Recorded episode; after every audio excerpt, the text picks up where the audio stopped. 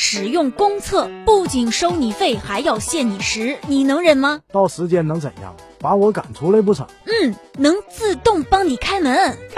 一个字，绝。最近，福建有位网友发视频说，自己本来想使用一个移动公厕的，到了门口发现门上有一张二维码，下面写着四个字“扫码推门”。二维码的旁边呢，还有一块牌子，上面写着“五秒后自动锁门，贵点耐用”等等的字句。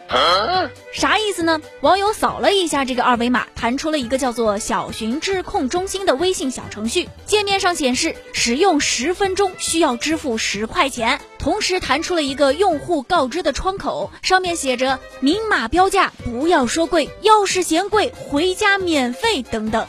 视频发出以后呢，评论区那都炸了，这绝对是史上压迫感最强的公厕呀！搁这开包厢呢，这玩意儿能办卡不成？这便秘人士要是使用，不得破产呀！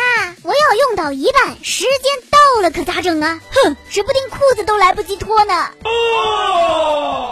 有记者通过小程序里的电话号码联系上了客服人员，接通电话的是一位有着浓重南方口音的男士。他表示啊，公厕进门就要花十块钱，如果只需要使用一两分钟的话，确实是有些不划算。那建议在门外解决。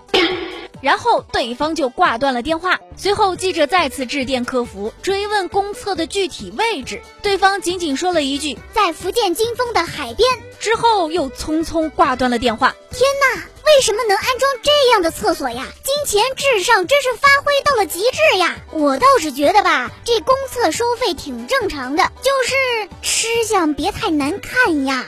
各位，对于这波神操作，你有什么看法呢？